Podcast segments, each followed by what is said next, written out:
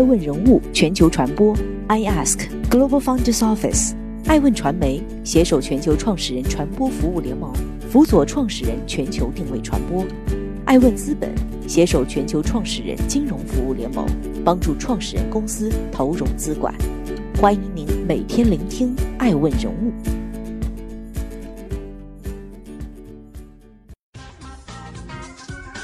Hello，大家好，欢迎大家的守候。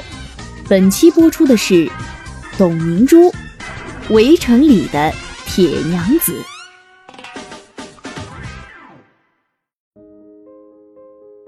赢了与雷军的赌局，董明珠似乎输给了自己的好强之心。八月三十号，格力电器发布了财报，二零二零上半年营收六百九十五点零二亿元，同比下降百分之二十八点五七，净利润六十三点六二亿元，同比下降百分之五十三点七三。其中，主营空调业务的下滑格外扎眼。对手美的虽然也出现业绩下滑，但营收和利润都超过格力近一倍。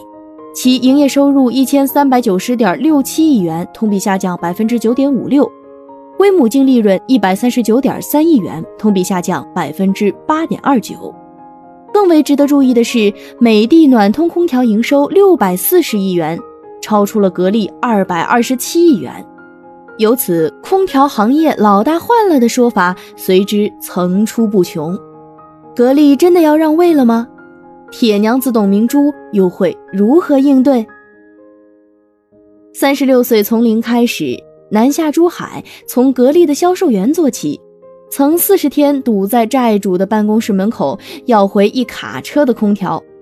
工作两年，董明珠的个人销售额就达到了一千六百万元。占了整个公司销售额的八分之一，一步一个脚印，他成为了千亿上市公司的掌门人。曾与电器卖场老大国美打仗，坚决不接受国美掌门人黄光裕的价格屠宰。双方谈崩后，黄光裕要求国美全国各地的分公司都封杀格力空调。众人以为格力后路已绝，但铁娘子不服输，开始自建销售渠道，不退反进。二零零五年，格力以一千两百万台的销量超过 LG，成了空调行业的世界冠军。二零零七到二零一七年，格力更是打了一场与美的长达十年的互诉拉锯战。二零一三年，董明珠打下了与雷军的十亿赌约。五年后，格力营收超过小米，董明珠更是放话，与雷军的赌局本身没有什么意义，两者不具备可比性。二零一六年八月，格力电器拟作价一百三十亿元收购珠海新能源汽车制造商银龙百分之百的股权，但收购遭股东大会的否决。不服输的董小姐宣布以个人身份投资珠海银龙，还拉上了王健林和刘强东。二零一八年，格力发起了对奥克斯的攻势，这一年格力就因专利侵权发起过八起对奥克斯的起诉。这一路走来，铁娘子都十分强硬，而从底层历练至上的经历，则锻造了她超强的管理经销商的能力。她对员工和经销商都有一套激励方式。对员工，她主张培养格力人。他最喜欢招聘的员工是那些刚毕业、毫无工作经验和社会阅历的大学生，因为这样的学生很容易被培养出格力气质。格力更是很少空降高管，几乎所有的骨干都源于内部培养。既然是培养自己人，慷慨就成了分内之事。二零一六年以后，格力电器三次宣布为员工加薪，还要给格力电器八万员工一人一套两居室。二零一九年开年，格力电器又为八万员工派发十亿大礼包。而格力电器的高管团队和员工也可以集资认购格力电器的股票，如此福利令董明珠成为了格力几万名员工中神一样的人物。他们人手一本董明珠的自传，看得热泪盈眶，唱着歌颂董明珠的歌曲，并能和董明珠在电梯里讲上几句话而为荣。在格力内部，董明珠是权威型的领导者，她坚信自己的决策。我从来就没有失误过，我从不认错，我永远是对的。当然，也没有人会反对。对经销商董明珠提出了只有先付款再拿货，从根源上解决货款拖欠的问题，为建起格力空调销售体系开创了各地经销商设立合资销售公司的创新营销模式，许多大经销商成了手握股份的股东。二零零七年，由十家格力电器区域经销公司共同组建的河北金海担保投资有限公司，获得了格力电器百分之十的股份。直到今天，河北金海担保投资有限公司仍然是格力电器的第三大股东，持股百分之八点九一。这意味着董明珠的格力电器与经销商之间结成了深度捆绑的利益共同体。有人甚至断言，没有经销商，董明珠也当不上格力董事长。作为利益共同体，大家共享企业发展的果实，但是。一旦出现分歧，带来的后果也十分严重。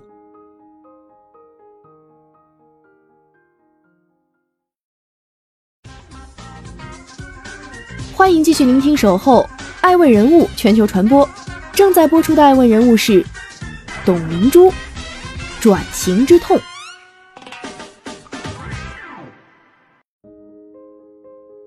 今年四月，董明珠开始直播带货。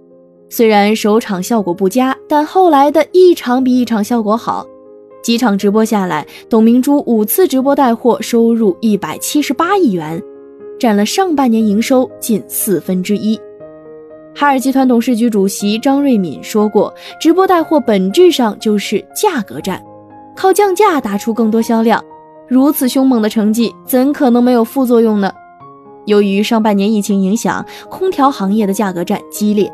据奥维云网数据，格力空调线上均价下滑了百分之二十八点七，美的和海尔的空调线上均价也分别下降了百分之十九点二和百分之二十五点一。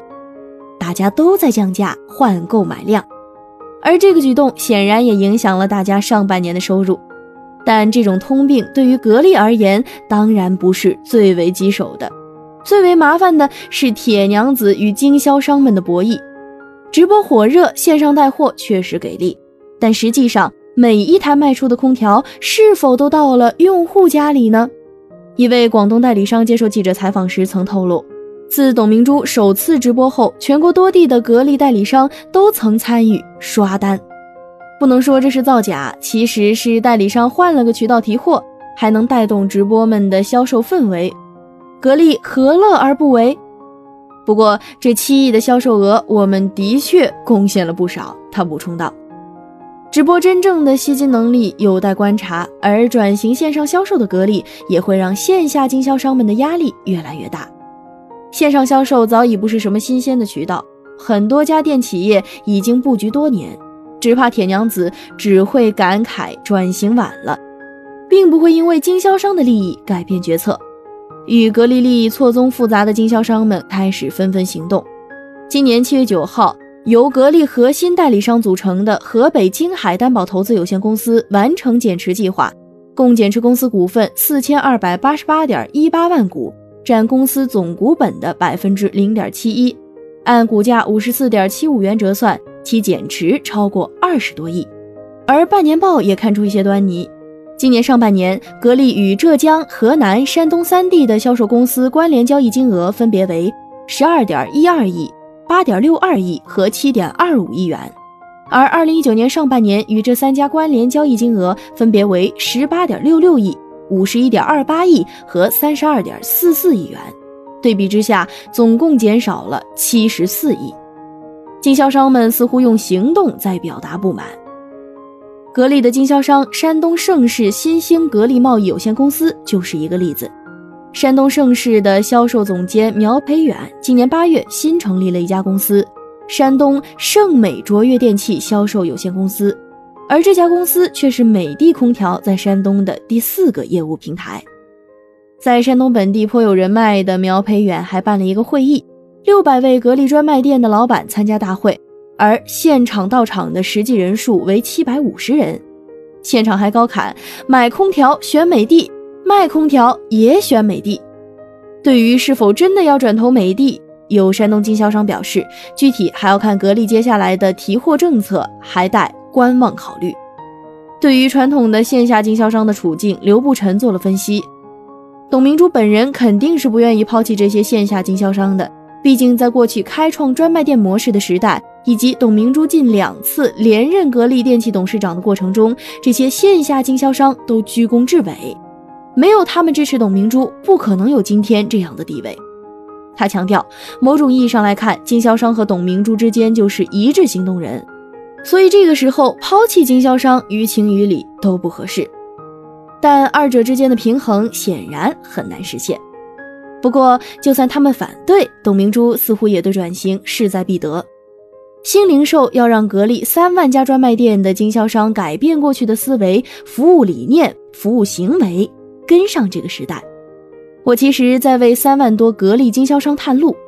在董明珠眼中，格力做线上不能扔掉现有的经销商团队。我们三万多家经销商和上百万的经销商员工。如果我们一刀切纯走线上，那我们现在这一百万人将面临的工作的失业。格力电器在财报中也表示，二零二零年格力董明珠店在全国范围内推广新零售模式，公司稳步推进销售渠道和内部管理变革，继续实施积极的促销政策。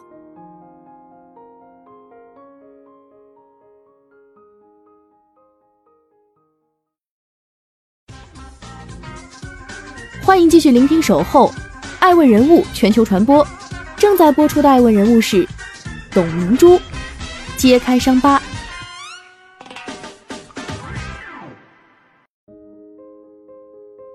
业绩承压，格力为了寻求新增长，转型线上是必然趋势。根据格力电器的财报显示，二零一九年格力电器存货金额为二百四十点八五亿元，占总资产的比例为百分之八点五一。而这一数字在二零一七年是一百六十五点六八亿元，占比百分之七点七一；二零一八年为两百点一二亿元，占比百分之七点九七。三年逐渐递增的情况，可见格力的库存压力之巨大。二零一二年，董明珠成为格力的董事长之后，新官上任三把火，准备好好干一番成绩。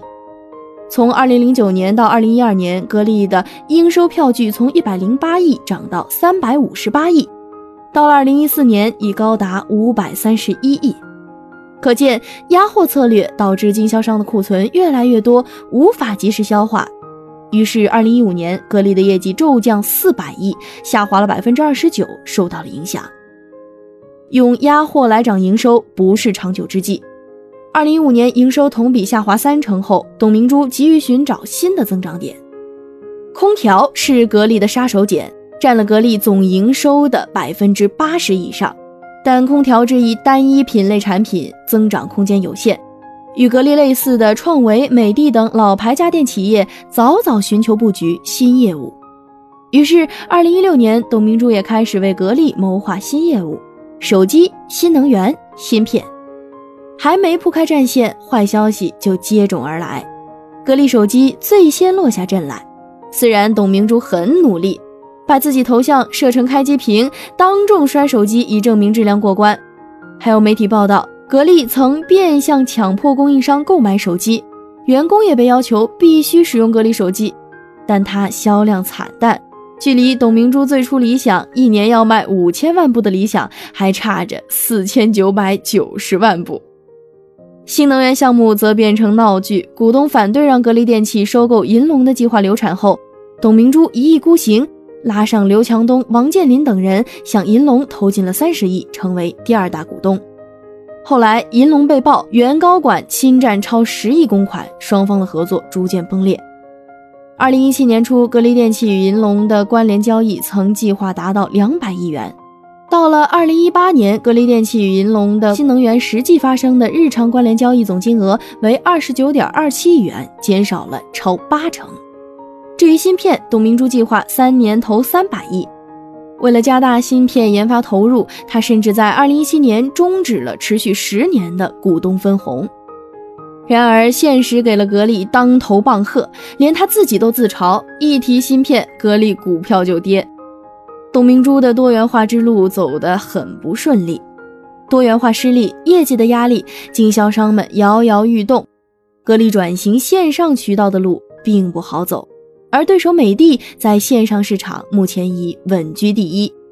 奥维云网报告显示，今年上半年线下市场依旧格力为王，以百分之三十五点六的零售份额超越美的，但在线上市场两者的差距更大，美的以百分之三十六点五的零售份额排名第一。格力电器的零售份额虽然同比增长了百分之十点六，但也仅为百分之二十九点一。家电行业分析师刘步晨曾表示，从半年报来看，格力空调的毛利率仍然高出美的空调的八个百分点，这可能成为董明珠下半年的武器，意味着格力空调仍有充分的降价空间。如果下半年格力持续打价格战争夺市场，则有可能扳回一城。董明珠和格力这次面临的挑战不小。